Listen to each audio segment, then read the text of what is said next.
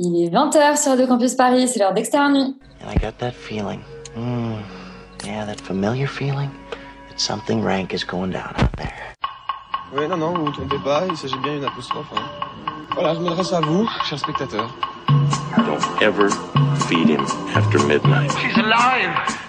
Alive! ready to party. I'm sorry, Dave. I'm afraid I can't do that. I'm a man! Well, nobody's perfect. Qu'est-ce que c'est C'est pas quoi faire. Les acteurs sont à l'aise dans leur personnage, l'équipe est bien soudée, les problèmes personnels ne comptent plus, le cinéma règne. Vers l'infini et au-delà Cette semaine, Extérieur Nuit est en équipe réduite, la majorité d'entre nous s'étant perdus dans le labyrinthe temporel de Dark, la série allemande qui vient de s'achever sur Netflix. Mais les quelques rares rescapés parmi nous n'ont pas pris peur et continuent de voyager dans le temps. Laurent est allé chercher la bonne épouse en mai 68, pendant que Charlie rencontrait la sienne dans la Russie du XVIIIe siècle en la personne royale d'Eli Fanning the Great. Plus intello, Yuri a profi- en a profité pour revisiter l'histoire de la politique américaine grâce à Ryan Murphy's Politician et suivi une autre histoire américaine bien moins glorieuse celle-ci, celle du documentaire Team USA. De son côté, Félix planche sur la théorie des multiverses et s'est payé le luxe d'être présent mais dans deux lieux à la fois, à l'Eurovision en compagnie des musiciens islandais interprétés par les très américains Rachel McAdams et Will Ferrell, aussi bien que sur la scène d'Eric André, l'humoriste qui présente son spectacle Legalize Everything. Il n'est peut-être pas 20h, on n'est peut-être pas le 1er juillet, nuit, c'est parti et ce n'est pas Léa mais Félix qui va nous présenter le box-office euh, de la semaine, le premier box-office depuis le confinement. Quel honneur Ouais, et, euh, et je sais pas si, on, si c'est vraiment très très bien. Euh, Laurent, d'ailleurs, je te dédie ce box-office parce que en première position, on tombe sur La Bonne Épouse qui fait euh, 160 000 entrées pour un cumul à, à 300 000. Euh, en deuxième position, on a De Gaulle que tu avais aussi extrêmement aimé qui fait 120 000 entrées euh, pour un cumul à 700 000. Et en troisième position, on a L'Ombre de Staline qui fait 60 000 entrées pour un cumul à, 60, euh, à, à 78 000, euh, sachant que c'était sa première semaine, donc je ne comprends pas pourquoi le cumul est supérieur aux entrées, mais bon, voilà, pourquoi pas. Je, je, C'est je dirais non pas quel honneur, mais quelle horreur. Alors, Ouais. Et attendez, moi j'ai quand même une bonne nouvelle dans ce, dans ce marasme total, c'est que ces trois films, deux dont on a déjà parlé et un euh, dont on va parler. Et ça, c'est très beau. youhou. On n'a pas de 14 heures de la semaine et du coup, malheureusement, pas de perdant de la semaine. Mais Yuri, tu as une, tu as une info pour nous et c'est une bonne nouvelle. Eh bien, c'est que Hamilton, le spectacle de Lin-Manuel Miranda euh, euh, qui date de 2015, débarque sur Disney euh, le vendredi 3 juillet. C'est la captation qui a été réalisée il y a quelques années avec le cast original, qui avait été mise sous scellé et que Disney a acheté pour la modique somme de 75 millions de dollars. Donc, c'est une des, je pense, des acquisitions les plus chères pour une captation de spectacle ever, si ce n'est la plus chère. Mais du coup, comme ils étaient censés la sortir au cinéma euh, et que Covid oblige, euh, ils ont dû réviser leur plan, eh bien, ça sort sur Disney Plus directement. Mais comme c'est Disney, amputé de quelques fuck euh, qui seront donc remplacés par des record scratch ou des mute tout simplement à l'ancienne parce que c'est Disney. Mais néanmoins, je serai devant Disney Plus vendredi.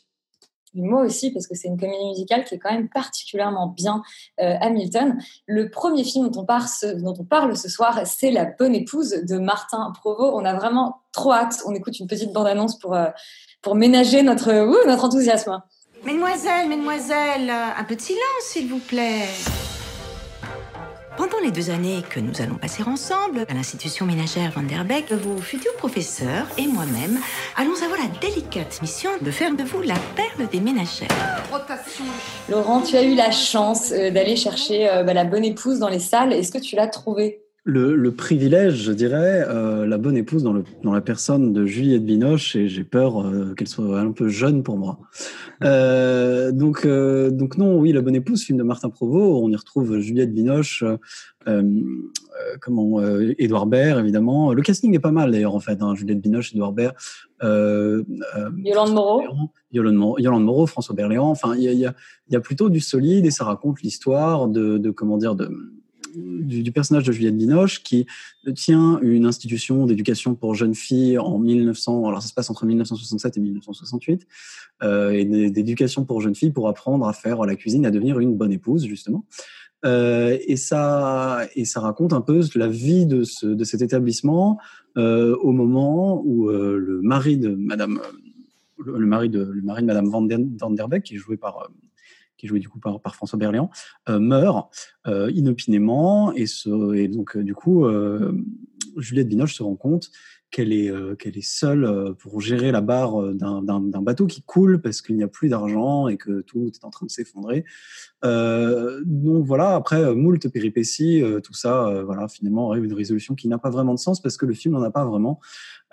C'est en gros une très grosse catastrophe. Je sais pas vraiment comment raconter ça. C'est-à-dire que le scénario est, à la limite du, à la limite de l'incohérence tellement tout ça ne veut rien dire. Euh, Il y, a des- il y a des espèces de passages complètement euh, Deus ex machina qui sortent de nulle part où d'un coup en fait on, rajoute des éléments d'intrigue. Euh, c'est- c'est- C'est-à-dire que ça, ça a le, le, le problème d'être à la fois euh, extrêmement euh, lent et un peu chiant à regarder quand même, euh, et le défaut en plus de n'avoir strictement aucun sens. Donc c'est-à-dire qu'on on n'arrive même pas à essayer de faire des efforts de cohérence, mais avec un rythme lent. Non, on n'a ni l'un ni l'autre. Euh, donc de ce point de vue-là, c'est une vraie catastrophe. Une autre vraie catastrophe, c'est, je dirais, la réalisation au sens large. Euh, le, le- la direction d'acteur est absolument atroce, c'est-à-dire qu'il arrive à faire en sorte que des bons acteurs, parce que moi je trouve que Juliette Binoche est une bonne actrice, euh, Edouard Baird est évidemment un bon acteur, mais François Berléand aussi, Yolande, euh, Yolande Moreau et, euh, et les Noémie Lvovsky qui jouent dans le film, en fait, sont enfin, sont toutes les deux des très bonnes actrices, euh, sont euh, sont mauvaises dedans. Il y a que les Lvovsky qui arrivent un petit peu à tirer son épingle du jeu, mais enfin le reste c'est globalement une catastrophe. Euh, les dialogues sont les dialogues sont terribles. Les jeunes actrices que l'on voit dans le film, qui sont un peu pour certaines des, des comment dire des, très jeunes espoirs du cinéma français, euh, Anna Maria Bartholomei, euh, Lily Tayeb, etc. Euh, qui sont pas des mauvaises actrices hein, au demeurant, qui sont très jeunes, mais qui font, qui font globalement plutôt bien le boulot, là, sont en général foireuses parce qu'évidemment elles servent des dialogues médiocres, euh, voire, voire euh, extrêmement mauvais, euh, avec des personnages qui parfois n'ont pas beaucoup de, de cohérence ni de sens euh, vis-à-vis de vis-à-vis de l'histoire et vis-à-vis de d'eux-mêmes. Donc non, c'est vraiment un, un, très gros échec. Je pense que, euh, en fait, ce qui me déprime le plus, c'est que je comprends pas vraiment comment euh, comment une telle chose est possible. C'est-à-dire comment est-ce qu'un film avec un scénario aussi mauvais, avec des personnages aussi foireux, avec une fin aussi ridicule, avec euh, avec comment dire un projet globalement aussi aussi flingué dès le début a pu se faire euh, alors que franchement il y a absolument rien euh, et qu'il y a il y a aucun moment des gens qui ont qui ont dit qu'il fallait pas faire ce film parce que c'était trop mauvais donc euh, voilà je, je, je suis atterré de voir que ce genre de truc existe et je pense que c'est une des raisons pour laquelle le cinéma français est globalement mauvais dans son ensemble euh, parce que ce genre de choses continue à se faire euh, voilà envers et contre tous et c'est c'est terrible C'est terrible. Est-ce que le film est déjà euh, dans ton flop 2020 Euh, Probablement, partie du, il fait partie en tout cas de la shortlist, ça c'est sûr. Il est shortlisté déjà.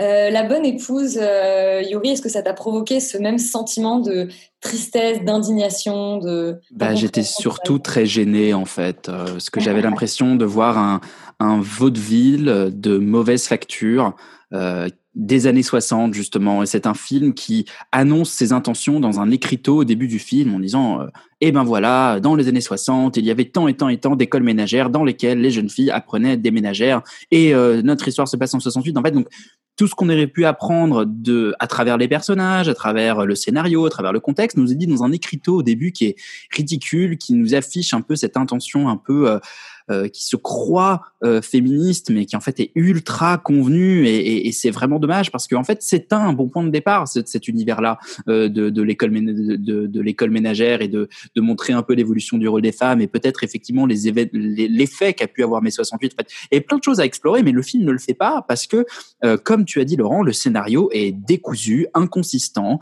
rien n'a d'effet sur rien. On a une romance lesbienne entre deux élèves, mais qui n'est absolument pas traitée, alors que bah, c'est un sujet, pourquoi pas, parlons-en, allons-y, montrons-le. Non, voilà, bon, il euh, y en a une euh, qui essaye de se suicider parce qu'elle va se faire, euh, elle va se faire marier à un homme deux fois plus âgé qu'elle, et ben ça passe comme ça, comme une lettre à la poste. Ah ben bon, bon d'accord, très bien.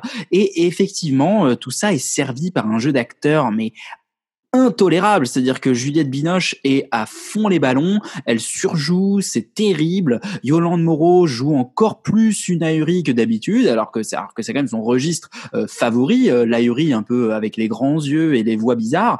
Euh, là, euh, c'est encore pire. Euh, Nomi Lvovsky, je la sauverais parce que je trouve qu'elle est le meilleur personnage de la bonne sœur euh, résistant, ancienne résistante euh, qui a un fusil sous, le, euh, sous son livre. C'est assez rigolo.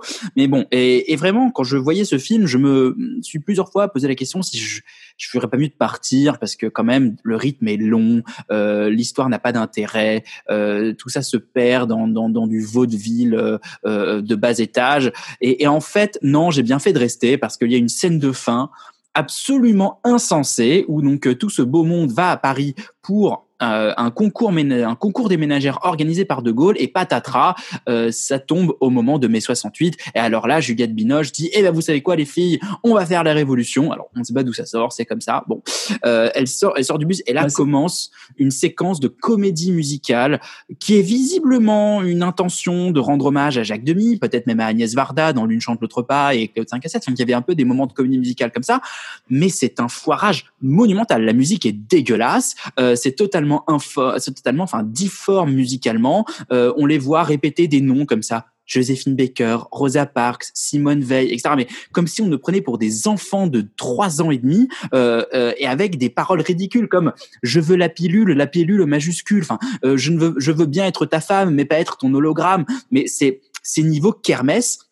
Et tout ça se termine sur un plan de Juliette Binoche qui fait l'hélico avec ses bras. Et à ce moment-là, je me suis quand même un peu demandé euh, s'il fallait pas lui envoyer de l'argent, si elle faisait pas une rupture d'anévrisme, si elle est pas un peu trop pris d'hydroxychloroquine. Enfin, je sais pas. Il y a un truc qui se passe à la fin où je me dis que que peut-être fa- faut faire quelque chose parce que vraiment euh, euh, c'est une catastrophe et, et, et- et j'aurais aimé que Juliette Binoche euh, s'envole avec euh, ses bras hélicoptères. Malheureusement, le film n'ose pas aller jusque là. D'autant que je dois dire qu'en fait, la, la, la reconstitution des années 60 est un peu malhonnête, c'est-à-dire que c'est censé se passer fin des années 60, alors que très, très concrètement, on voit plutôt il y a un truc qui a 10 ans, enfin qui se passe 10 ans avant, quoi. C'est-à-dire c'est plutôt la fin des années 50 que la fin des années 60, et du coup, ça rend le truc un petit peu ridicule, euh, parce que encore moins crédible que ce que c'était à la base. Donc, euh, voilà. Je le sauve même pas là-dessus. Ouais. Comme tu as une connaissance très pointue de cette époque-là, c'est c'est le genre de choses qui ne passent pas du tout. Euh, on va rester dans les très très bons films cette semaine avec un film qui pour le coup assume sa part de musicalité. C'est Eurovision Song Contest de David Do Dobklin. Ever since we were children, we've had one dream. Winning the Eurovision Song Contest. Donc Félix, tu es parti à l'assaut de l'Eurovision en compagnie de Will Ferrell et de, euh, et de Rachel McAdams, euh, tous les deux euh, bah, dotés d'un très fort accent islandais dans ce film Netflix. Oui, alors déjà, euh, euh, rectification, je ne suis pas parti à l'assaut. On m'a traîné de force euh, par Monsieur Yuri qui a décidé de mettre ce film au programme. Et du coup, bah moi, euh, j'ai essayé de sauver un peu les meubles parce qu'il y avait personne qui voulait le voir et j'ai bien compris pourquoi.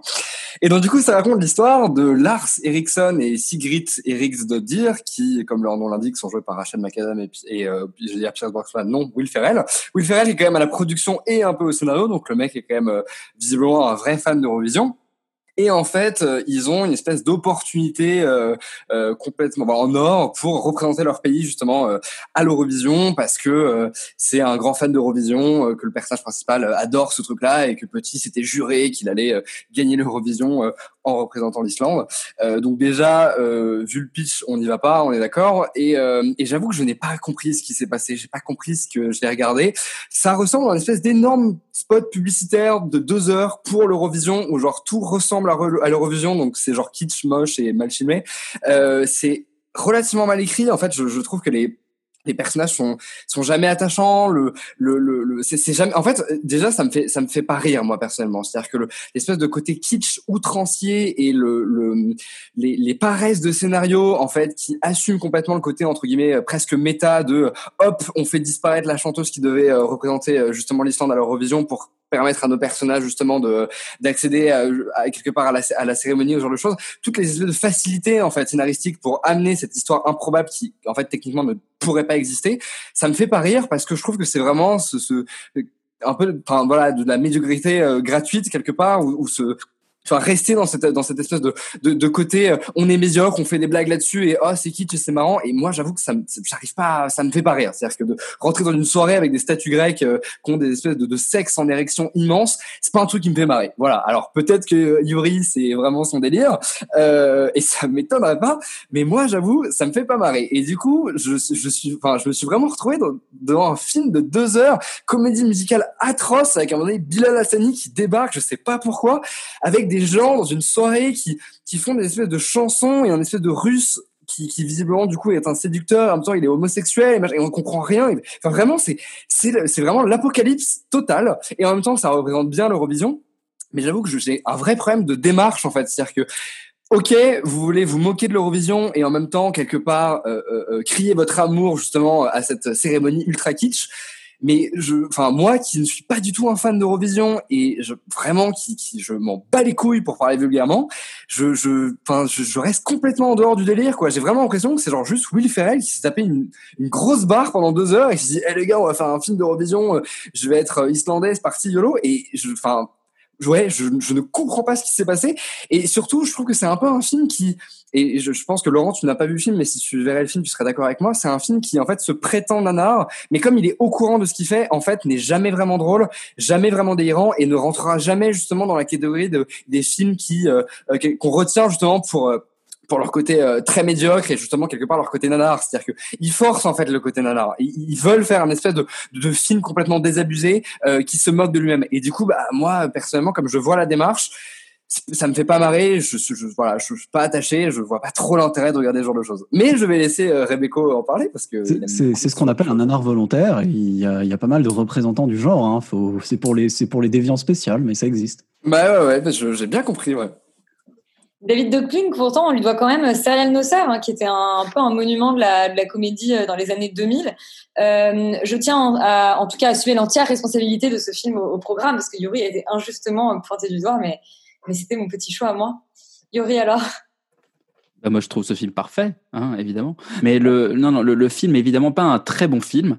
Euh, c'est peu de le dire. Euh, L'écriture est paresseuse, euh, tout est exagéré. C'est, il y a beaucoup de facilité. Mais, mais j'ai rigolé. Euh, j'ai rigolé euh, au sexe en érection sur les statues grecques. Euh, j'ai rigolé euh, à la performance du russe qui chante Lion of Love avec des paroles scandaleuses. J'ai rigolé euh, au Yaya Ding Dong. J'ai rigolé à la à la, à la, à- au sous-entendu qu'en fait euh, Will Ferrell et euh, Rachel McAdams sont potentiellement frères et sœurs parce qu'ils ont le même nom de famille et donc potentiellement le même papa, euh, qui est Pierce Brosnan et qui est extraordinaire parce que le, film commence avec avec ABBA qui joue à l'Eurovision et Pierce Brosnan est devant et dit c'est de la merde, sachant que lui-même a joué dans dans Mamma Mia, enfin tout ça c'est assez marrant. Et voilà, moi je il y a pas grand chose à dire du film en fait. Soit soit on marche euh, pour un truc complètement décomplexé, complètement con, euh, avec de la musique effectivement Europop, euh, euh, complètement commercial, euh, complètement autotuné, dégueulasse. Ce qui est mon cas, moi ça m'a fait rigoler. Même les blagues les plus débiles, notamment l'accident dans cette espèce d'énorme roue de hamster qui, qui, qui se détache, moi ça m'a fait marrer. Le- leur accent islandais scandaleux et en vrai on pourrait dire des choses là-dessus sur on va dire la représentation qu'ont les Américains des, des, des pays euh, européens. Mais voilà, moi, moi j'ai marché. Je peux pas dire. Après, je peux évidemment pas objectivement dire que le film est un bon film parce qu'il n'y a pas de réalisation et le scénario est assez mauvais. Néanmoins, il y a une série de gags. Euh, moi, le gag qui fait que le bateau explose et donc que les 11 candidats euh, euh, qui étaient dessus euh, meurent et que du coup il reste que le pire groupe. Moi, je trouve ça marrant. Voilà, c'est ce genre de c'est ce genre d'humour. Mais bon, après c'est c'est vraiment euh, pour les fans aussi de l'Eurovision. Moi, j'ai des, des potes qui sont fans. Ils étaient absolument comblés que ce film existe. Tant mieux pour eux. Moi, je suis pas fan de l'Eurovision, mais je suis pas non plus totalement hostile à cette affaire.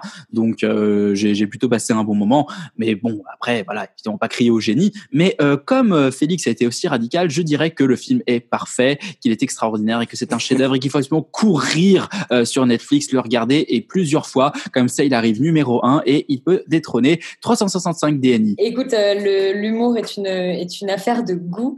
Euh, on va complètement changer de registre, mais rester justement dans cette zone avec Legalize Everything euh, d'Eric André, euh, l'humoriste américain. Who eats ass out there? Eric Andre is back and sexier than ever. I just got my medical crystal meth card.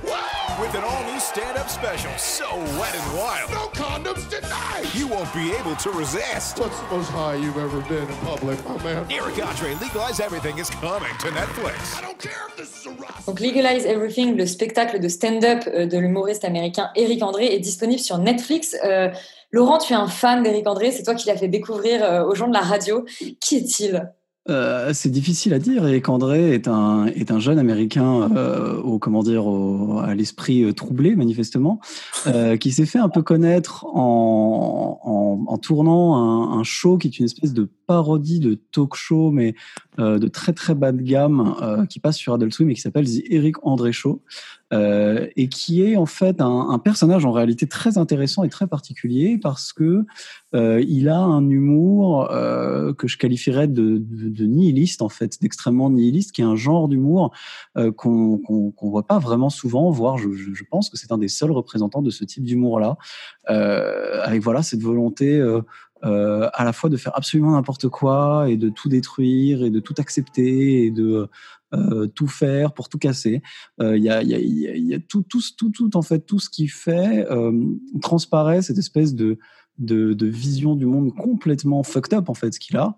Euh, et donc ça rend euh, son, son style d'humour euh, euh, à la extrêmement bruyant, extrêmement violent, extrêmement absurde, complètement dingue et très très comment dire ouais agressif en fait agressif et en même temps très accessible. Euh, du coup, il y a, y, a, y, a, y a quelque chose d'extrêmement particulier chez Eric André. Et là, Legalize Everything, c'est son, c'est son premier euh, véritable stand-up, en tout cas qui est filmé, donc son premier, ce qu'on appelle une special. Euh, et, et en fait, euh, ça reprend beaucoup ce, ce côté-là chez Eric André, ce, ce côté très, euh, euh, très, très nihiliste, parce qu'en fait, c'est la première fois, je crois, enfin, dans ce que moi j'ai vu, euh, qui, qui fait transparaître un peu des, des comment dire, des, des opinions et des idées personnelles, parce que normalement, c'est pas trop son genre. Euh, c'est plutôt quelqu'un qui fait vraiment dans n'importe quoi. Et là, quand même, euh, il y a un peu de contenu, ce qui est assez, ce qui est assez inattendu sa part. Et, euh, et en fait, quand on voit euh, le, contenu de ce spectacle, on se rend compte à quel point il, adhère totalement à cet esprit-là. Euh, et il va même très loin, en fait, il est même très radical, et je trouve qu'il va même très loin, compte tenu, on va dire, de, de, la, de la, comment dire, de, de la façon de penser américaine en général, euh, parce que il va, il tape sur la religion et même très spécifiquement sur le protestantisme. Euh, il tape sur la Constitution américaine, ce qui est quand même assez incroyable. Il n'y a pas beaucoup de, je pense, d'humoristes américains qui osent taper sur la Constitution américaine, parce que je suis pas sûr que ça le rende très populaire. Il, il tape sur sur à peu près tout et n'importe quoi, euh, sur la brutalité, enfin sur les violences policières, sur euh, sur euh, oui enfin sur sur et sur et sur beaucoup beaucoup d'hypocrisie en général de la société américaine. Et c'est un côté assez rafraîchissant. Après si si je devais peut-être donner faire une petite critique à, ce special qui est quand même euh, qui a malheureusement un peu de défaut d'être extrêmement classique en fait c'est à dire que Eric André c'est c'est un type qui bah, comme j'ai dit, a un peu tendance à tout faire exploser, à sortir, à faire tout éclater dans tous les sens. Et là, on reste quand même dans un truc entre guillemets relativement sage pour du Eric André, pour le commun des mortels, c'est déjà quand même un petit peu un petit peu violent, mais pour lui, ça reste assez sage, c'est-à-dire que euh, on reste sur un stand-up assez classique. Il dé débarque sur scène, euh, il a un micro et il dit euh, bah, qu'est-ce qui m'est arrivé l'autre jour, quoi. Enfin, globalement, on est dans un truc comme ça. On n'a pas beaucoup de de challenge sur sur la forme du spectacle, et, et je pense que c'est un peu dommage parce qu'à mon avis, il en a sous la patte et que et que là du coup euh, comme je pense aussi malheureusement il a il a il a un défaut d'être assez paresseux euh, il s'est pas trop pris la tête et il s'est dit euh, je vais raconter les anecdotes les plus euh, débiles euh, essentiellement liées à la drogue euh, que j'ai fait plus deux trois autres trucs. Et et voilà donc je trouve que c'est intéressant et c'est rafraîchissant parce que ça dit des choses qui sont un peu inattendues et ça et ça dit des choses aussi sur qui est Eric André donc si en plus on aime bien ça ça en rajoute un peu de une sorte de nouvelle couche sur ce personnage là euh, si on est juste fan de stand-up, après on rigole bien, donc pourquoi pas. Mais c'est vrai que il euh, n'y a pas de, c'est pas comparable par exemple au spectacle de Bob Burnham, euh, Make Happy, qui est aussi sur Netflix et qui voilà, qui, fait qui fait beaucoup de choses sur, qui raconte beaucoup de choses sur ce que c'est que le stand-up et l'entertainment. Lui, il s'en fout, il fait autre chose. Et dans le fond, pourquoi pas C'est très bien, c'est bien qu'il y ait les deux et c'est bien que Legalize Everything existe. Donc légalisons Eric André dans tous les sens. Légalisons-le dans tous les sens. Félix, toi aussi un peu déçu par son, euh, par son spectacle de stand-up?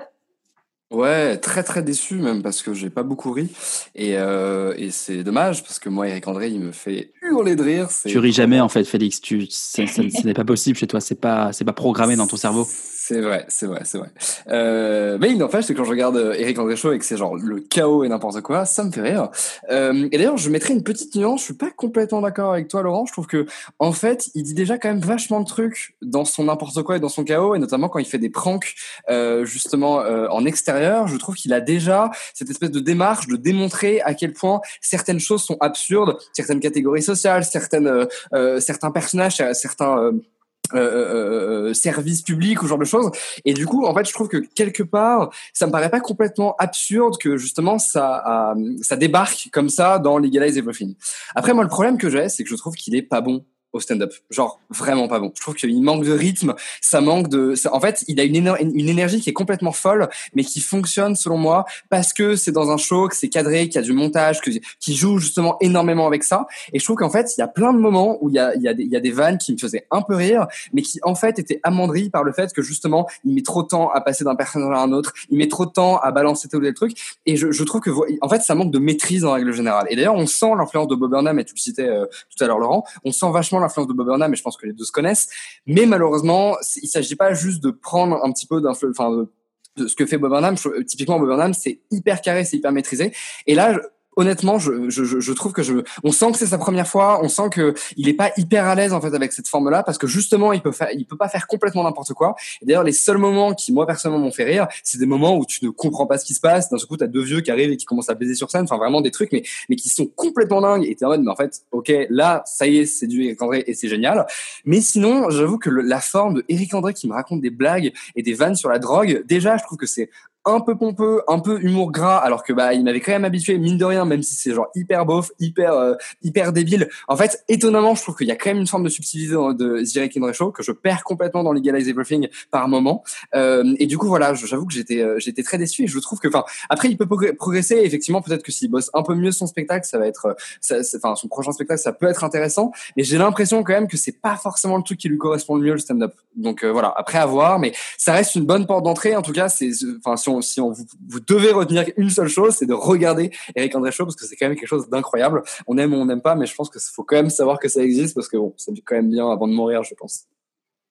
Et Yori, toi, tu fais le 360 euh, de l'humour puisque tu aimes à la fois l'Eurovision et Eric André.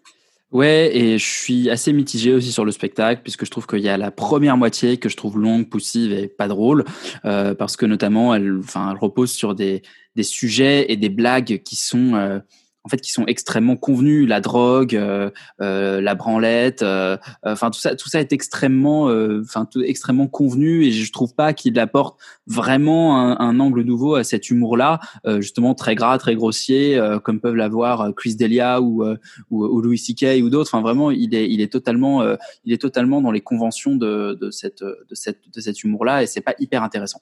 Là où ça devient plus rigolo, effectivement, c'est la deuxième partie. Et d'ailleurs, tu parlais du, du fait qu'il soit influencé par Bob Burnham.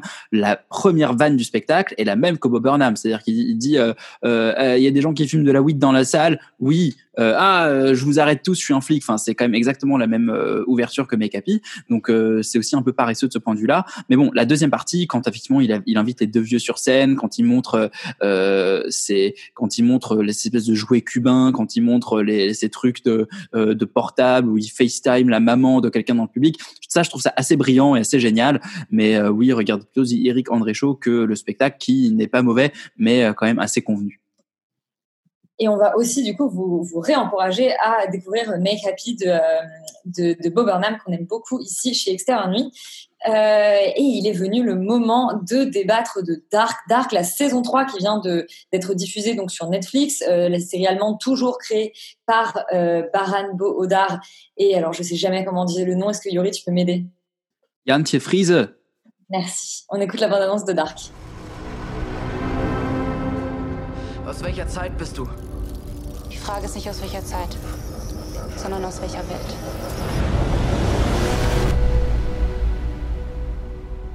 Um vas avoir le privilège, en tout cas, on parle beaucoup de privilèges aujourd'hui, en tout cas le risque de devoir euh, pitcher Dark. Bon courage. Euh, Dark, c'est une série assez complexe à pitcher. C'est une série qui se passe euh, dans une ville qui s'appelle Winden, en Allemagne, une ville euh, qui est euh, connu pour sa centrale nucléaire. Et en fait, Dark va nous conter l'histoire de quatre familles qui sont toutes euh, plus ou moins liées. Alors au début de la série, on comprend pas exactement comment, mais on se rend assez vite compte que euh, c'est toute histoire de trucs de nucléaire ont créé des passages qui permettent des voyages dans le temps et que il semblerait que justement ces voyages dans le temps lient ces familles alors qu'elles le savent pas forcément.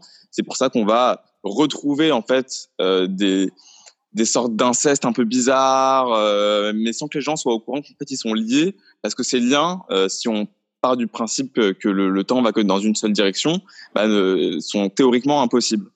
Et du coup, toute la saison 1 euh, va traiter un petit peu de ça. En fait, va nous présenter ces familles, ces familles vont nous présenter les paradoxes qu'elles découvrent peu à peu. Et, on va dire que c'est une série qui est assez intense. Euh, c'est une série qui est un, slow burner, on va dire, et euh, très sombre, euh, très austère, euh, mais en même temps très bien écrite, parce que je pense que pour maîtriser euh, aussi bien euh, toutes ces histoires de voyage dans le temps, il faut en avoir, il faut en avoir sous le capot. Et la saison 3, pour moi, n'échappe pas à la règle, c'est-à-dire que mine de rien, on sent ce côté très maîtrisé euh, de l'écriture, euh, notamment avec toutes les toutes les complexités qui sont apportées par par cette nouvelle saison.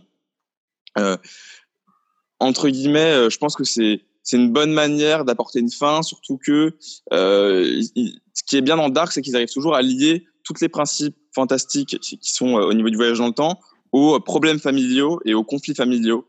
Et, la dernière saison se concentre sur son héros, Jonas, et euh, sur son problème principal, qui est qu'il a l'impression que tous les problèmes euh, qui sont rêvés dans Dark sont liés à lui, sont liés à sa naissance et à l'erreur que c'est, puisque euh, il s'avère qu'en fait, il est le fils de son, enfin du, frère de sa, de la meuf qu'il aime. Enfin bref, c'est- très bizarre. Et, ce que je trouve intéressant, c'est que cette saison-là va exploiter, spoiler si vous n'avez pas vu la saison 2, toute la théorie de la réalité, alternative pour justement euh, démêler un petit peu ça. Après, le seul problème euh, que moi je vais avoir avec cette saison, c'est que euh, ils ont vraiment élargi, euh, ils ont vraiment élargi euh, l'univers en dernière saison, et que élargir un univers euh, de façon aussi grande, aussi aussi abruptement et aussi à huit épisodes de la fin, c'est assez risqué. Je trouve que à travers ça, malheureusement, la seule raison qui fait qu'on s'attache à l'autre univers qui nous est présenté, c'est parce qu'on connaît déjà la première, une première version des personnages. Et euh, surtout, je trouve que la, la, le dénouement, euh, le dénouement de la saison, même si bon, il marche un peu, mais il n'est pas assez préparé. On sent qu'il a été ajouté un peu au dernier moment et il aurait, et il aurait mérité d'être introduit euh, en saison 2, euh, si ce n'est même en saison 1, si, les- scénaristes savaient vraiment euh, ce qu'ils faisaient. Donc voilà, ça reste mine de rien, même si c'est une saison qui se répète beaucoup, il y, a, quand même quelque chose de très beau sur voilà les, grands héros, les, grands mythes, ce côté Adam et Ève. Je trouve que c'est très bien réinterprété par rapport à notre époque. D'ailleurs, je crois que c'est la première série Netflix allemande, donc chapeau pour avoir réussi à finir ça. Et, euh, et voilà, c'est tout ce que à dire. Bah oui, parce que depuis, il y a eu Nous la vague et on n'avait pas trouvé ça très réussi. Charlie, tu nous avais parlé de Lost euh, pour la saison 2. Est-ce que là, ça t'a un peu rappelé Fringe? Euh, ça m'a rappelé Fringe et ça m'a rappelé Lost saison 6 aussi. Même si je trouve que là c'est un peu plus intéressant parce qu'ils ont ils ont ouais ils ont plus fait comme Fringe ils ont plus joué le jeu de la, de la vraie réalité alternative après euh, encore une fois c'est compliqué de mettre un nouveau monde euh, au dernier moment quoi Yuri, tu n'as pas été aussi convaincu que euh, Charlie par cette saison 3 de Dark. Euh, la 2, déjà, tu l'avais trouvée en demi-teinte, mais tu ne l'avais pas détestée. Il y a des preuves euh, sur le site. Non, mais la saison 3 est une catastrophe. Ça, ça va pas du tout. Je, je, je, je, je comprends pas euh, comment Charlie peut être aussi gentil avec elle parce que justement, c'est une série qu'on avait adorée dans saison 1 et que je, enfin, la saison 1, je, je trouve que toujours c'est, c'est, c'est vraiment génial. C'est, c'est une idée extraordinaire et c'est, est remarquablement bien menée. Euh, là, euh, tout tout est en, enfin, on comprend plus rien. Justement, je trouve que la métaphore biblique est hyper lourde. Adam, Ève, Noah, tout ça, machin. Enfin, tout ça, tout ça n'a plus beaucoup de sens. Et surtout, on a l'impression qu'ils écrivent au fil de la plume, quoi. C'est-à-dire que ils sont là. Ah tiens, et si on allait dans ce monde-là, et si on est dans ce monde-là, et si en fait on allait prendre ce personnage-là, on le mettait là, et, tout ça, euh, finalement, finit par ne plus rien raconter jusqu'à la fin où on a peut-être un petit semblant de fond, mais qui est, je trouve, totalement annihilé euh, par euh, la dernière scène qui est niaise et pas pas très belle. Euh, tout ça est un euh, un peu un ressucé d'Interstellar, un peu un ressucé de, de Matrix aussi, puisque on nous explique quatre fois qu'il y a un bug dans la matrice. Euh, donc franchement, faut se calmer un moment sur les sur les citations.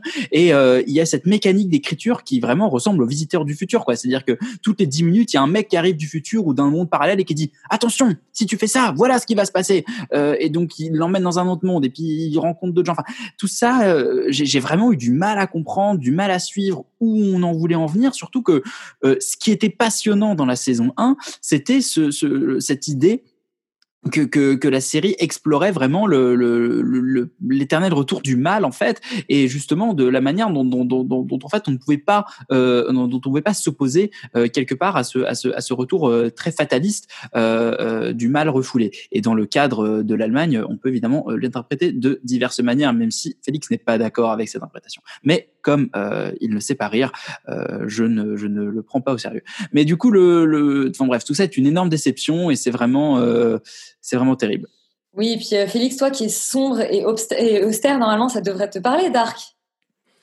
Ouais, ouais, ouais, ouais, ouais, ouais, ouais, non. Alors, euh, la saison 1, effectivement, était géniale, et du coup, moi, la saison 2, j'étais un des seuls qui n'avait pas du tout aimé. Mais pas parce que euh, je trouve ça nul, juste, je n'ai pas eu ressenti une seule émotion, en fait. Je trouve que on délaissait complètement les personnages, euh, complètement, en fait, les histoires intimes pour venir s'intéresser à une espèce d'intrigue beaucoup plus grosse. Sauf que le problème, c'est que cette intrigue plus grosse elle-même était régie par une espèce de fatalisme qui faisait qu'on avait un temps d'avance surtout, qu'on comprenait tout avant les personnages, et du coup, moi, je pouvais pas du tout avoir d'empathie en fait pour des personnages euh, si je sais déjà ce qu'ils vont devenir et où est-ce qu'ils vont être. Donc du coup, compliqué au niveau des émotions. Et en gros, tout ce qui nous est avancé pendant la saison, c'était justement l'explication du pourquoi, comment ils deviennent comme ça. Et explication qui va tenir jusqu'en saison 3 évidemment, parce qu'en saison 2 on on n'explique rien, donc super saison. Euh, et en saison 3, c'est pareil, sauf que le problème, c'est que bah forcément, c'est extrêmement déceptif, c'est-à-dire que il y a vraiment des explications qui ne tiennent pas debout, je trouve, ou alors qui sont pas du tout importants, alors que ça devrait l'être. Enfin, quand même, le passage de Jonas à Adam, on l'a quasiment pas, alors que c'est quand même censé être un truc central, et je trouve ça genre hallucinant parce que ce, dans ce personnage est contenu quasiment l'essence de la série, effectivement le retour des- du mal, etc., et de tout ce que tu parlais, Yuri. Et je trouve que de le balayer comme ça, enfin, c'est vraiment, euh, on m'a craché à la figure. Et en fait, je trouve que tout ça, quelque part, est complètement noyé dans une espèce d'exercice de style extrêmement théorique, où le but, c'est de, de démontrer comment une ligne, justement, d'elle-même. Et je vois vraiment des scénaristes, moi, personnellement, quasiment se masturber sur un espèce de travail en mode, ouais, on a 30 personnages, et c'est parti. Et en fait, ils sont tous frères et sœurs, et, et enfants, et machin. Alors oui, effectivement, il doit y avoir un dilemme intellectuel qui doit être génial, ça doit être passionnant, mais nous spectateurs, on n'y comprend rien. Et surtout, le problème, c'est que du coup, on va complètement délaisser les personnages par rapport justement à cette espèce de mécanique de non et enfant de bidule, de trucs et tout. Et en fait, du coup, on ne comprend plus leur psychologie, on ne s'intéresse même plus. En fait, je trouve que c'est juste devenu des espèces de bâtons qu'on déplace d'une époque à une autre. Et on n'explique absolument pas, en fait, quelque part, le changement psychologique. Et je trouve que c'est dommage parce que c'était ça qui était très intéressant en saison 1. Rajouter à ça, évidemment, le fatalisme, qui est très intéressant, mais qui pose plein de problèmes, parce que ça fait quand même deux saisons qu'il y a le grand méchant Adam qui nous explique que, en gros, le futur est immuable et qu'on ne peut pas le changer, et lui, le mec, il essaye de changer le futur, il se rend compte que ça marche pas, il fait le surpris. Sean, mais t'es con quoi? Tu viens d'expliquer à tout le monde pendant deux saisons que c'est impossible de changer le futur, t'essayes, ça marche pas et t'es surpris, mais mec, mais genre, je sais pas, va te suicider, arrête, fais quelque chose, c'est pas possible. Donc vraiment, dans les deux cas, je trouve qu'on a une petite histoire qui devient faussement complexe, en fait, avec un espèce d'exercice de style de la descendance, euh, l'infini, l'au-delà, machin, tous ces genres de trucs, et la grande histoire qui, en fait, cède complètement sous justement le concept d'un fatalisme qui est immuable et qui les bloque. Et du coup, qu'est-ce qu'on fait? Eh ben, dans les deux derniers épisodes, l'épisode 7 et 8, on balance un nouvel univers. Allez, c'est parti. Exactement comme tu dis, Charlie, je suis d'accord, c'est pas possible en fait de finir sur euh, un nouvel univers. C'est complètement absurde. Parce que ok les scénaristes vous refermez la boucle c'est à peu près cohérent ça fonctionne il n'y a pas de paradoxe super. En attendant j'avais vraiment l'impression de voir en fait la fin d'un concept théorique d'un concept théorique temporel et non la fin d'une histoire. Et c'est ça le problème c'est qu'on quitte la série avec des persos qu'on ne connaît pas dans un univers qu'on ne connaît pas avec une histoire qu'on ne connaît pas. Et c'est quand même terrible. Rajouter à ça évidemment plein d'incohérences. Pourquoi Claudia justement réussit à briser la routine alors que tout le monde essaie de la briser, mais elle, tu sais, enfin, elle y arrive, tu sais pas trop pourquoi. C'est probablement l'amour. Euh, pour, j'ai toujours pas compris les motivations justement de d'Eve, d'Adam, le délire avec son fils. Enfin, vraiment, tout est extrêmement flou. Je, je, je- enfin, vraiment, je suis désolé, je trouve ça extrêmement déceptif. Le fils de Martha. euh, Mais oui, ça n'a aucun sens. Ouais. Bon, alors euh, on n'a pas com- compris grand-chose à la saison euh, 3 de Dark. Euh, je vais pas avoir le temps de m'exprimer, mais je vous rejoins complètement. Désolée Charlie. Euh, et je vous encourage parce que moi j'ai revu des épisodes de la une et c'est quand même vachement bien quoi. Donc euh, regardez pour la saison 1 et probablement euh, arrêtez-vous là ou alors si vous êtes comme moi, vous pouvez poursuivre parce que j'avais quand même bien aimé la 2. Euh, autre série, on est cette fois-ci sur Hulu, si je ne dis pas de bêtises, non sur Stars avec The Great. Euh, une série Hulu, il me semble. euh, Peut-être produite par Stars, mais, mais en tout cas, c'est une série Hulu. Créé par Tony euh, McNamara et qui met en scène eh bien, Ellie Fanning en... Euh, eh bien, j'ai un trou. Catherine de Russie? La grande Catherine, Catherine II de Russie. Catherine II de Russie et son euh, époux euh, Nicolas Hoult. Toast to my new wife, the Empress of Russia.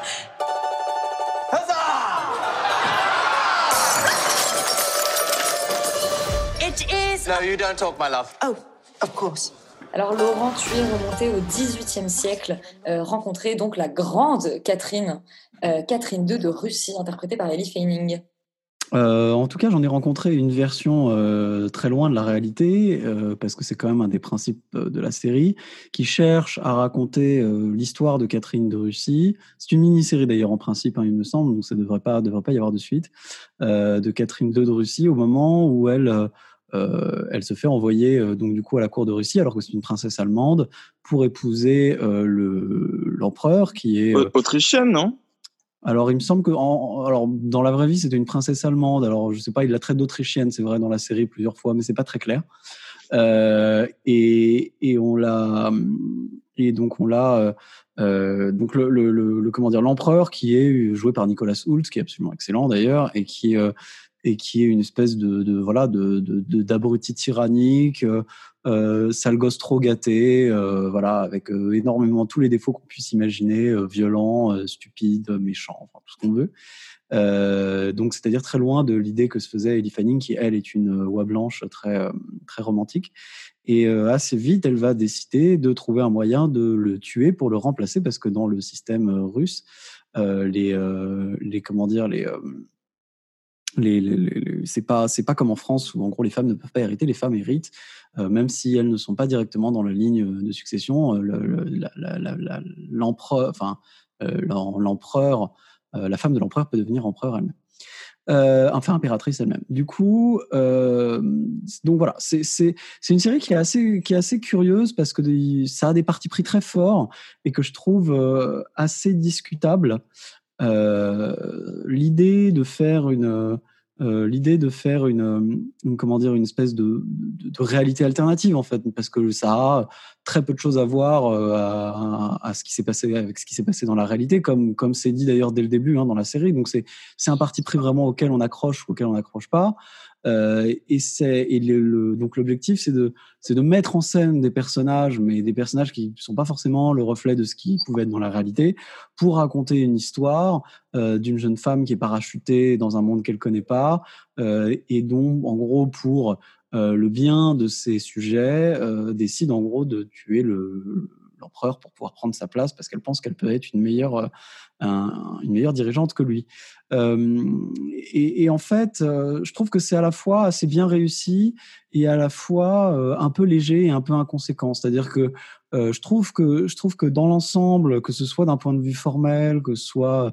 euh, au niveau du choix de casting et au niveau de la qualité des acteurs qui sont quand même tous, enfin, qui sont quand même tous très bons et en particulier des acteurs principaux, euh, c'est ça, ça comment dire ça, ça, ça rend le- le- la série finalement très sympathique à regarder. Que moi j'ai vraiment bingé en peu de temps et en fait c'est parfaitement, euh, c'est assez regardable euh, et c'est et c'est plutôt amusant et il y a des passages qui sont assez cool et il y a même des bons moments de suspense bien foutus, surtout à la fin. Euh, des retournements de situation un peu dans tous les sens. C'est plutôt bien décrit, c'est plutôt amusant. Euh, Il y a un vrai feeling de, de, de, comment dire, je dirais de série plutôt anglaise que de série américaine. Alors que bon, c'est une série Hulu qui est une série américaine, mais enfin c'est quand même euh, écrit par Tony McNamara qui est australien, qui est pas américain. Donc euh, donc il y, y a ce feeling un peu voilà qui est pas euh, qui est pas dans l'ultra truc positif à l'américaine, mais où c'est un petit peu gritty, où ça où ça dénonce un peu, c'est un peu méchant, c'est un peu c'est un peu satirique, c'est un peu cruel. Et, euh, et, et, du coup, ça rend, ça rend le truc assez sympathique et assez marrant à regarder. Après, euh, le problème, c'est qu'une fois qu'on a vu ça, il n'en ressort pas grand-chose. Euh, le film aborde voilà, divers thématiques, évidemment, sur la naïveté, sur voilà, la volonté de récupérer du pouvoir, qu'est-ce que ça veut dire entre agir et le penser, etc., etc., qui sont des trucs finalement assez classiques, mais donne pas beaucoup de réponses à la fin et laisse un peu le spectateur en suspens. Euh, dans, dans, une espèce de voilà d'épisode de, de, final qui est un petit peu bizarre d'ailleurs, euh, où, où, évidemment rien ne va et tout part dans tous les sens. Parce qu'en fait, je pense que la volonté de la série, c'est d'en faire une comédie, et sauf que euh, c'est une comédie qui est très satirique, très méchante, mais qui est pas forcément hyper drôle. Euh, donc, donc voilà, c'est, je trouve que c'est un objet qui est assez particulier, qui est assez intéressant, euh, auquel il, il, faut accrocher ou pas. Je, je, pense que ça peut rebuter beaucoup parce que c'est vrai que il parle avec un vocabulaire très actuel et il se passe des trucs qui n'ont strictement aucun sens d'un point de vue historique. Donc forcément, euh, c'est un peu, euh, un petit peu bizarre. Euh, D'autant que l'histoire réelle pourrait être très intéressante et faire l'objet d'ailleurs d'une série. ou même plus, enfin de plusieurs de plusieurs saisons d'une série d'ailleurs mais mais mais voilà ça ça ça a une espèce de charme qui a marché sur moi je sais pas si c'est forcément la série du siècle mais en tout cas ça ça c'est relativement sympathique la série du siècle et duquel du 18e ha ha ha. Non euh, ça c'est non. Ça c'est non. J'assume. Charlie est-ce que euh, est-ce que ça t'a autant plu que la saison 3 de Dark? Euh... je pense que ça m'a plus plu que la saison 3 de Dark. Euh, j'étais assez convaincu. En fait je j'avais déjà vu quelques bandes annonces et euh, j'avoue que c'est pas vraiment le genre de choses que je regarde d'habitude mais là le, le peu que j'avais vu m'avait convaincu. Et je suis pas déçu. euh, d'avoir goûté à ça, c'est-à-dire que euh, c'est vraiment une série que je trouve jubilatoire, une série où euh, où le chaos règne en maître, où on a l'impression que tout est complètement surréaliste, où on sent le personnage principal, donc celui de Fanning, complètement dépassé par par ce qui est en fait une espèce de cours des miracles.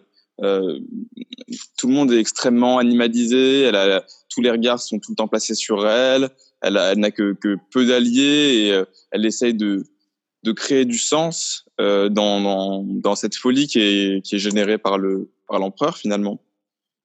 On la voit essayer de se débattre, essayer d'évoluer et euh, je trouve qu'elle est assez convaincante dans ce rôle, qu'elle est assez touchante. Nicolas Hoult aussi euh, que moi j'avais pas spécialement vu, si dans X-Men, mais euh, sinon euh, depuis Skins euh, dans un, rôle comme ça et vraiment vraiment convaincant aussi.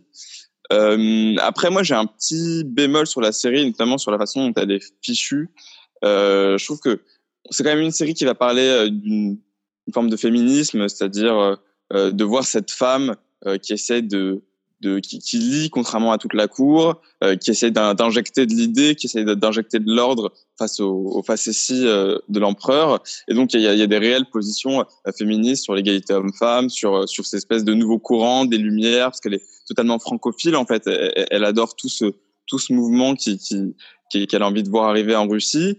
Et en même temps, il y a des choix de casting que je trouve très bizarres où on va mettre euh, des personnes non blanches mais qui avaient pas trop, enfin, c'est pas trop trop possible qu'elle soit là à cette époque-là. Donc, je sais que la série prend un parti pris de se moquer un peu de de, de, de l'histoire et, et, de faire des anachronismes, mais je trouve ça un petit peu bizarre la façon dont c'est fait, d'autant plus qu'il y avait moyen de mettre peut-être des, des, personnes de couleur qui auraient pu être là euh, à l'époque, puisque euh, la Russie avait déjà des personnes, enfin, déjà des, des liens avec euh, avec la Mongolie, la Chine, l'Inde, donc il y avait moyen de de, de, faire des choses, mais je trouve que mettre des noirs en tant que second du roi, genre juste pour, je sais pas, remplir des quotas de je sais pas quelle chaîne américaine, c'est un peu un peu étrange par rapport à ce qu'ils veulent faire. Bon, après peut-être que ça, ça participe sans le à cette espèce de de côté un peu burlesque, de, du fait de pas prendre trop au sérieux la série, mais je trouvais ça un petit peu dommage. C'est vrai que la série fait un truc un peu étrange euh, qui, est une espèce de blackwashing en fait, littéralement. C'est-à-dire qu'il y a des, bon, même si sauf, que là en réalité c'est pas des, c'est pas des personnages qui ont réellement existé, mais mais mais voilà, il- c'est vrai qu'il y a des noirs euh, dans, dans comment dire à la cour euh, du tsar, ce qui paraît pas très cohérent. Alors qu'en plus le- le- l'empire russe c'était un empire multiculturel. Bon alors il y avait pas de noirs, mais enfin il y avait des tas de gens de de toutes sortes d'ethnies dans tous les sens. Donc c'est vrai que ça, aurait pu être mis en scène de manière un peu plus à droite. Mais encore une fois, je suis assez d'accord avec toi. Enfin, moi, moi, ça m'a pas tant dérangé que ça parce que le côté complètement surréaliste de la série fait que ça me dérange pas tant que ça. Donc une série euh, historique mais surréaliste pour The Great. Et on va parler de la saison 2 de The Politician, toujours créée par Ryan Murphy. On écoute euh, une petite bande-annonce. So, how is the campaign going? I see you're well ahead. Why are we 10 something points down with a month to go? Honestly, it's old hat at this point. Yeah, but the kid is only 10 points behind you. I'm not sure you're even qualified to be in this race. That just shows how out of touch she is, really, and it underlines the need for a new generation of young leaders who, forgive Yuri, me, alors tu, as, tu avais regardé la saison 1 de The Politician que tu avais, me semble-t-il, plutôt appréciée. Est-ce que c'est la même chose sur la 2 Euh, non, je suis un peu plus déçu par la deuxième saison, mais même la première saison n'était pas extraordinaire, mais se laissait regarder comme une sorte de soap, comme Ryan Murphy sait les fabriquer. Euh, Ryan Murphy qui est derrière la série Hollywood qu'on avait plutôt aimé euh, cette année également sur Netflix, mais qui est évidemment infiniment supérieur à cette saison 2 de Politician. Alors, en termes d'histoire, on en est où? Eh bien, euh, Peyton Hobart, qui est joué par Ben Platt, euh, s'apprête à se lancer dans sa première élection au Sénat de New York. Donc, c'est pas le Sénat américain, mais c'est le Sénat de l'État de New York. Et euh, la candidate qu'il a en face est, euh, est une nana qui a déjà fait, je crois, 13, 13 mandats en tant que sénatrice du 27e district de New York. Et euh, ça va suivre, en fait, cette campagne électorale après qu'il ait, dans la saison 1, euh, fait campagne dans son lycée. Euh, la série a un ton très satirique, très soap, avec des personnages totalement invraisemblables, avec euh, des couleurs extrêmement flashy. Euh, je trouve que la série, c'est peut-être euh, ce que je sauverais dans cette saison 2, assume peut-être encore plus le côté soap euh, et euh, du coup assume aussi le fait qu'elle n'a absolument rien à raconter. Euh, dans la première saison, on avait une sorte de volonté de faire une satire de la politique américaine dans l'univers du lycée. Et du coup, il y avait euh, une sorte de télescopage et de mise en parallèle euh, d'une campagne électorale au sein d'un lycée avec des enjeux euh, de, par exemple, de, de, de, de clientélisme électoral euh, appliqués euh, à, des, à des adolescents. Mais là, euh, là, non, là, on se débarrasse de tout ça et c'est purement, en fait, purement des événements, une intrigue, des coups bas, des, des trahisons, mais, mais sans vraiment, sans vraiment de réflexion, sans vraiment de regard sur la politique américaine, alors que Dieu sait qu'on en qu'on pourrait en avoir besoin en ce moment, euh, surtout avec euh, ce qui se passe avec Trump, euh, etc. Euh, la série, justement, et c'est là où c'est assez étonnant de la part de Ryan Murphy, qui pourtant euh, a généralement un, un regard assez sur les choses, en tout cas une, une volonté presque militante, comme c'est le cas dans Hollywood, de, de, de, de mettre, de mettre en valeur de différents types de récits. Là, en fait, les personnages n'ont absolument aucune consistance. C'est des, c'est des, c'est des feuilles de papier. En fait, ils sont tout fins. Ils ont, ils ont rien à raconter. Ils sont pas, ils ont pas de personnalité vraiment intéressante. Je trouve que ce qui fait de ces personnages par rapport à la saison 1 n'a aucun intérêt. Et surtout, la série est très, la saison 2 est très courte. C'est-à-dire que c'est sept épisodes qui passent euh, super rapidement et à la fin, on se dit mais mais c'est tout. Euh, attends, mais il s'est passé plein de trucs euh, euh, dont on m'a pas parlé, ou alors on l'a survolé. Euh, la mère de, de Ben Platt, à un moment dans le film, dans la série, devient présidente des États-Unis, donc on pourrait dire ah tiens c'est un sujet. Bah non, pas du tout. C'est même pas traité. C'est c'est dans une ellipse. Donc en fait tout ça est extrêmement euh, extrêmement étrange parce que j'ai juste l'impression d'avoir regardé, euh, en fait d'avoir mangé un gâteau qui était euh, de l'extérieur assez bien foutu, mais qui était quand même euh, fabriqué avec beaucoup d'air à l'intérieur, quoi. C'est-à-dire que euh, peu de goût, euh, peu de consistance, et donc euh, une déception pour moi. Il n'y a rien de pire que de se faire arnaquer par un gâteau, Yuri. Je pense que Laurent est d'accord avec ça. Alors, je suis à la fois complètement d'accord avec cette histoire de gâteau euh, et en même temps complètement d'accord avec Yuri sur, euh, sur la série qui, en effet, euh, est extrêmement, euh, extrêmement légère, extrêmement faiblarde, extrêmement vide, en fait. C'est- très creux, c'est-à-dire que ça raconte pas grand-chose. Euh, ça part vraiment dans tous les sens. euh, Ça, ça, ça- ouais, c'est, je sais pas trop comment exprimer ça autre qu'en disant que c'est vide en fait. On ressort de là. Moi, j'ai déjà oublié l'essentiel de ce qui s'y passe. Euh, et en fait, c'est un petit peu la même chose que ce qu'il y avait dans la saison 1. Mais sauf que comme c'est la même chose que la saison 1, mais qu'on nous le resserre une deuxième fois, il y a un côté encore plus réchauffé et du coup, euh, ça, ça perd encore plus de son intérêt. Euh, maintenant, en fait, euh, j'ai quand même, l'air de rien, j'ai quand même bingé la série et je l'ai quand même regardé un peu d'une traite. Et au final, euh, c'est une série qui se regarde bien, c'est-à-dire que c'est quand même un produit de très bonne qualité, quoi. C'est euh, euh, c'est bien joué, euh, c'est bien fait. Euh, tant qu'on aime l'esthétique un peu chewing-gum, pop euh, de Ryan Murphy, bah, euh, ça passe bien. Euh, c'est, euh, c'est comment dire, c'est des, en effet, comme tu l'as dit, c'est sept épisodes qui font entre 30 et 40 minutes maximum. Donc, euh, euh, le rythme est très soutenu. Euh, c'est, c'est- en fait, c'est, c'est un rythme de comédie vraiment. Et donc, du coup, c'est, c'est assez facile à regarder. Et ça passe un peu comme une lettre à la poste. Et au final, euh, moi, je ressors de là, j'ai, bon, voilà, je me rappelle à peine de ce qui s'est passé et j'en ressors comme j'en en arrivé, quoi. Donc, comme, comme j'étais arrivé. Donc, c'est un peu, c'est un peu, c'est un peu dommage et c'est un peu frustrant parce que, parce qu'en vrai, euh, il y a un sujet, quoi, sur la politique américaine et il y a moyen d'en faire plein de choses. Euh, là, je trouve que c'est, c'est comment dire, c'est, euh, c'est, extrêmement faible, mais, mais c'est quand même un peu sauvé par la forme. Et surtout, je dois dire, petite, petit big up à Judith Light, qui joue le rôle de l'opposante euh, de Peyton Hobart, euh, qu'on a tous connu dans Madame est servie, qui, a, pu, qui, passait à la télé quand moi j'étais petit et quand nous étions tous petits et qu'on a dû certainement tous regarder sur M6 à la grande époque, euh, mais qui en effet est un peu une, icône de la télé américaine et qui a un rôle ouais, vraiment superbe. Donc non, il y a, y, a des très- y a des très belles choses, il y a des trucs très sympas à regarder dedans, mais au final, on sort de là complètement perdu. Mais c'est un peu comme la saison 1. Donc si on a vraiment bien aimé la saison 1, pourquoi pas continuer sur la saison 2, mais sinon, non, ça n'a pas beaucoup d'intérêt. Moi, j'ai une petite question. Euh, Qui d'autre que Laurent a déjà vu euh, Madame est servie? Voilà, je pense que. Bah écoute, je suis vieux et je vous emmerde. Euh, et ben, le- le- le- la dernière chose, chose super dont on parle cette semaine, c'est le documentaire euh, Team USA euh, de Bonnie Cohen et John Schenk. On écoute la bande-annonce.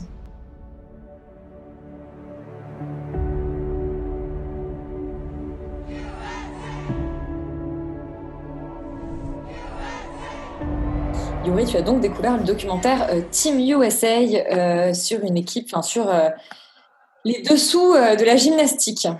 Les dessous pédocriminels de la gymnastique américaine, puisque c'est, euh, bah, en fait, j'ai envie de dire, c'est un peu, c'est un peu la nouvelle marque de fabrique de Netflix, hein, c'est de fabriquer des documentaires et des séries documentaires sur euh, des pédocriminels. Alors euh, bon, là, dans ce cas-là, c'est c'était un fait divers sur Larry Nassar, qui était le, le, le, le médecin en fait de l'équipe de gymnastique américaine et qui a allègrement euh, touché des gamines pendant des années dans une impunité totale, et évidemment couvert par l'organisation. Le film est excellent, c'est-à-dire que c'est il est il est remarquablement écrit, je trouve, parce qu'il arrive vraiment à faire exister ces personnages, à nous amener vraiment dans cet univers-là, à nous montrer également un point de vue sur la gymnastique, euh, univers que moi je connaissais pas du tout, mais à travers le personnage, à travers notamment les deux euh, les deux entraîneurs qui viennent en fait de Roumanie et, euh, et, et qui sont euh, et, qui et qui et qui fuient à l'ouest dans les années 70 eh bien on nous montre en fait comment euh, leur influence a complètement changé la gymnastique aux États-Unis la pratique euh, comment en fait les, les les gymnastes qui dans les années 50 étaient des femmes